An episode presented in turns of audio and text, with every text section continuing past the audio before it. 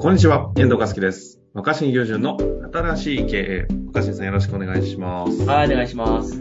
さあ、ということで今週も早速行きたいと思うんですが、今日は7月30日に開催された産業カウンセラーのね、イベントとに参加された方からご質問いただきましたので、ちょっと早速ご紹介したいと思います。えー今回はですね、第1回から全てのエピソードを聞かせてもらっています。新しい気づきが得られたり、感覚的に理解していることを的確に言語化してくださるこの番組の大ファンです。うん。もうすでにね、160回超えてますので、全部聞いてくださっているようですが、ありがとうございます。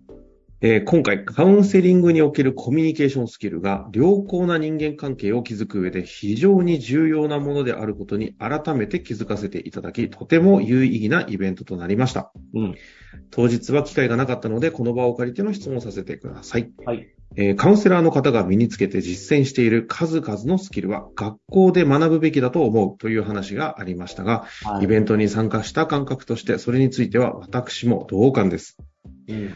ただ、傾聴を代表とする様々なスキルや知識というのは、車の免許のような技能優位のスキルというよりいうよりも、センス優位のスキルという気がしています。うん。言うならば、絵画や写真、書道の良し悪しを見極めるようなイメージなのですが、これをうまく判定評価する方法がありましたら、どんな方法だと思いますか？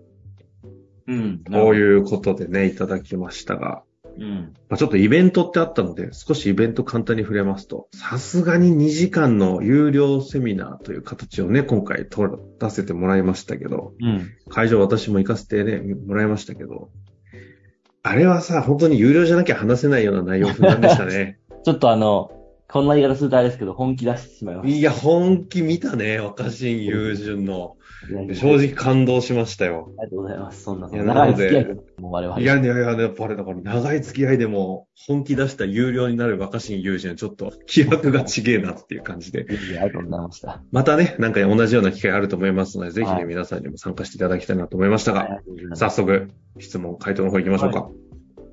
そうですね。いや、この話はだからな、なんで判定しなきゃいけないのかなっていうことだと思うんですけど。ああ、あの、なるほどね。だからそういう、まさにその、まあ、絵描いたりとか、あするものと似てると思うんだけど、あ、あなるほど。まずここ同意なんですね。うん。まあ、感覚的な問題じゃないですか。はい、はい、はい。その感覚的な問題を判定するのって難しいですよね。うん、うん、うんだからうん判定しなきゃいいし、もっと言ううん。と、うんうんいや、判定されないことの方が大事だと思うんですよ。結局僕らは、その例えばさ、資格、え英語とかもさ、トートーイック何点みたいなものってこうだ、第三者に判定されるわけだから、はい、はい。判定されるから確かに便利だと思うんですよ。ほなんか自動車免許も合格不合格って判定されるわけじゃん。う。うん、うん、うん不。合格だった時も何点足りなかったかって成績開示してもらえますよね。うん。だから僕らは、まあその判定可能なものをまあたくさん身につけてきたわけだけど、うんうん逆に言えばどこまで行っても判定可能なものっていうのは、要するにどの程度のものかってことを、あ と、第三者に詳しく何の説明しなくても、あの、一言で言えちゃうわけだし、一言でこう分かられてしまうものなわけだから、うん、うん、うん。例えば英検、英検準1級とか、うん、うん。簿記2級とか、うん、わあ、すごいってなるわけでしょ？うん。ねえ、なこと言ったら、まあ、公認会計士とか弁護士とかだったら、ちなみにどんな弁護士なんですかとかって聞かなくても、あまあ判定しやすいものなあ。わけですそうですね。確かに。うん膨大な量の法律的知識を入れていたりとか、いろんな判例をちゃんと学んでいたりとか、うん。ねえ、法という仕組みを相当詳しく深く理解している人だと。まあ、それに対して、僕が多分そのカウンセリングのセミナーで話したことっていうのは、はいはうん。まあだからまさにその、絵が上手いとか下手とか、あの時、なんか概念的にキーワードとなってたのが、今の話だと、あの、いちょ、ちょっとぐらい喋って大丈夫ですよね。創造的という話とね、それに真逆にある、その模倣的という概念の中で、こう、カウンセリングっていうのは創造的なものなんですよっていう話がね、出たんですよ、まあまあまあ、人の成長を引き出すっていう点でね、非常はい。に未来志向っていうか、やっぱあの時に出てた話で、実はその、人の過去を分析して、判断して治療するようなものだ、ではなく、そのカウンセリングの中に、そのカウンセリングが、その中にはそういう治療を目的とした臨床カウンセリング的なものもあるんだけど、はい。あとその、いわゆるその心理療法みたいな。うんうんい。や、そうじゃなくて、働く人を元気にしていく心理カウンセリングっていうのは未来志向で、今ここにある場所からどう新しく作っていくかっていうこと。だから本当に難しいんですよね。で、いや、難しいじゃないですか、そのスキル、スキルというよりはセンスというものは。うんですね、ですね。だからいいじゃないですか。だから、だから身につけようとする価値があるんだと思うんですよ。あつまあ悪い言い方をすれば、はったりが効くわけですよね。あ。はあはあはあはなんかその、あ。あったりが聞くね。曖昧、曖昧だし。うん、曖昧で、だからその、じゃあ僕の持っているそういう、まあ人の心や成長にアプローチするセンスが何点ぐらいのもので誰より上か下かって判定が難しくないですか？ああ、確かに。そうするとね、その、やっぱり、あの何を話すのいいか思いついてきた。おお。好き嫌いに持ち込めるんだと思うんですよ。あ好き嫌いの。僕はやっぱり、あ、今日なんかちょっと俺自分で自画自賛だな。いやいい話だな、これ。もうすでに、いや、ストーリー見えたんですね。すごいいい、ちょっと、遠藤くんタイトル上手につけて、これ。有料版に切り替えますか？久しぶりに、これちゃんとちょっと、これ、ほ配信の時ちゃんと告知したいわ。いや、あのね、はいはい。そう、だから、好き、誰かにとっての好き嫌いに持ち込めると仕事の価値とかその人の存在意義って一気に変わってくる。おその好き嫌いに持ち込めないときは、うん。僕らは何で評価されてきたかっていうと、やっぱその人の持ってる能力の良し悪しだと思うんですよ。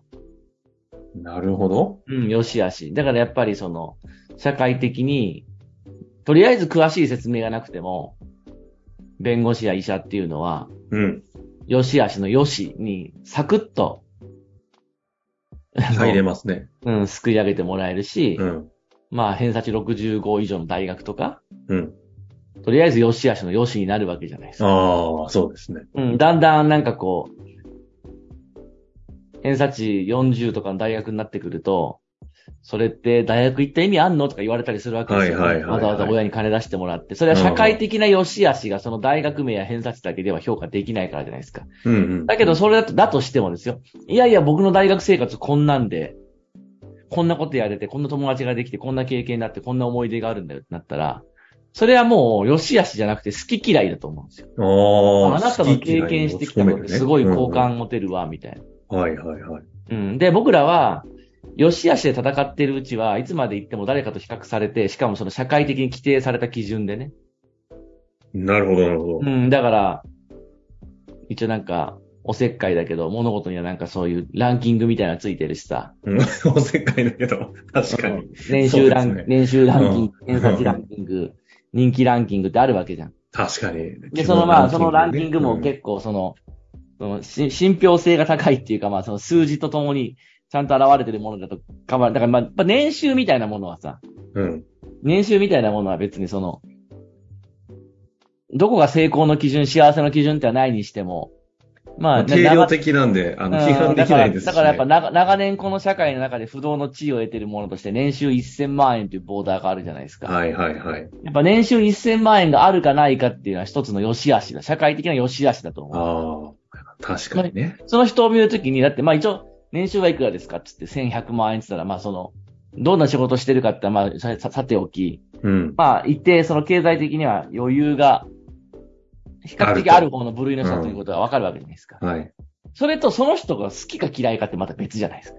そこからさらに好き嫌いの問題があると思うんだよね。はいはいはい。で、じゃあ、で年収は1100万円です。で、話が面白い。いや、話が面白いってじゃあ何ですかって、この今日のその相談、相談者さんが言ってることと一緒じゃないですか。話の面白さってどうやって判定するんですか、ああ、曖昧ね。好き嫌いだね。うん、話の良し悪しってその絵とかと一緒で分かんないんですよね、感覚的で。うんで僕はそういうような話をしたわけですよ、セミナーで。ああ、なるほだから人ど。の、人の心というか複雑なそういうなんか曖昧なものと向き合いながら、あの、ま、毎回こうすればこうなるっていう模倣が不可能な、うんうん。その都度その都度一回勝負の生ものっていうか、一回限り的なものだし、すごく即興的なものなわけですよ。人の心と向き合う。でもその即興的なものと向き合うコツみたいなのはあるから、はコツというかもうスタンスみたいなのがあるから、それをしっかりお話ししたんだよね。その国家資格も持ってる、まあガチなカウンセラーさんに横に座ってもらって、僕がやってきたこと、考えてることをプロの目線からしっかり説明してもらいながら、ね。まあでもね、し資格取得からもうなんで10年以上経ってるはずだけど、現役バリバリのカウンセラーのプロの方が、若新さんの理解は最先端ですねというような評価を受けてましたけどねやったら褒め。てくれたけどね。まああの人は国家資格も持ってるガチな人で、まあ、その歴史あるカウンセリングの世界、あの、あの、教会の中でも特に風ご活躍をされてる方ですよね。でもまあだから、なんだけど、その人と話していても分かったことは、うん。その、完全には定量化できないっていうか、ああ。だって、あの、二人がさ、ものすごい盛り上がったキーワードが、ジャズのセッションだったじゃないですか。まあまあそうだね。人の心と向き合うのは、ジャズセッションに近いっていう。だから、これをこういう風に使うと必ずこう変われますとか治りますとかっていうものじゃないんですよっていううん。話だったんですけど。あの時にさ、受けた話として、若新さんがカウンセリングを学ぼうとした、その場において、うん。超一流企業の超一流大学出身のむちゃくちゃ出世している、いわゆるこう、お偉い人事なんとかみたいな、こう、役職ついてる方が、ものすごくカウンセリングの勉強に、こう、受け入れなくて苦労してたっていう話がありましたよね。っていうね。それはだからうん判定が難しくて、うん。だからそういう感覚的なものなんです。だからそうやって人の心と向き合うっていう世界観は、まあその、この心と向き合うというよし世界あし観ね。が、よしあしが簡単に、その資格を持ってるか持ってないかよしあしわかるよ。うんうんうん。特に今はカウンセリングがようやくね、数年前に国家資格できたから、うん。この僕はその国家資格までは持ってないけど、国家資格を持ってると、より客観的に見て専門家であるという。よしあしのラインはわかるんだけど、はいはい。最後でもじゃあ、に日本って別に国家資格持ってなくてもカウンセリング行為って可能なんだよね。あの、医者とか弁護士と違って独占業務じゃないから。うんうんうんうん。うん、じゃあ資格持ってない人、なんならその辺の占い師に占い師に。頼ったりうん相談に行くってことは確かに。ダメなのかねそれはもう何なのかって好き嫌いじゃないですか。ああ。でも判でもその人客観的に見てその人の実力って判定不能じゃないですか。うん。ら何が言いたいかっていうそうね。本当です、ね。何が言いたいかっていうとさ、もう話長くなってきちゃったけど、ぜひ皆さん、その、だからなんかみんなね、は世の中の歯車になりたくないとか、交換不可能な存在になりたいとか言うわけじゃないですか。うん。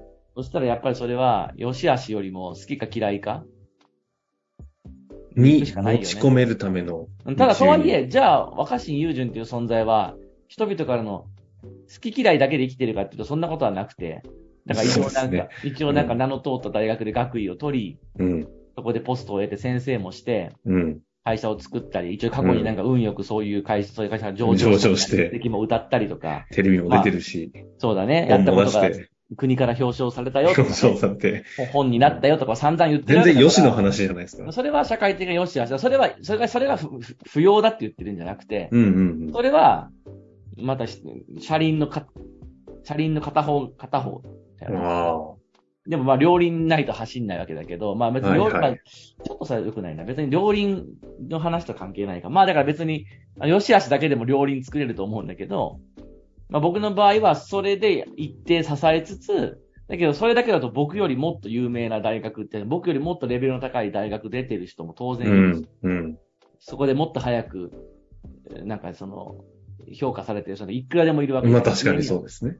うん、ビジネスも何も僕より成功してる人なんて山ほどいるわけで、ここででもな、あえて若新さんを呼びましょう、若新さんにしましょうって何を思ってやるかって言ったら好き嫌いだと思うんですよ。好き嫌いは僕のまさにその向き合い方とかスタンス、佇まいとかムードとか、まあそういう、だから判定不可能なもの。だからその、相談者さんは、でもそれって判定不可能なものだから難しくないですかっていう、さ、多分自分がそういうものを身につけた時も、うんうんちゃんと客観的にその持った能力、得た能力を判定してもらえるのかっていうふうに心配してるかもしれないですけど、うん。客観的に判定されてしまわないものを持つことも大事っていうか。あやっぱ好き嫌いで好きってなったものは強いじゃないですか。うん。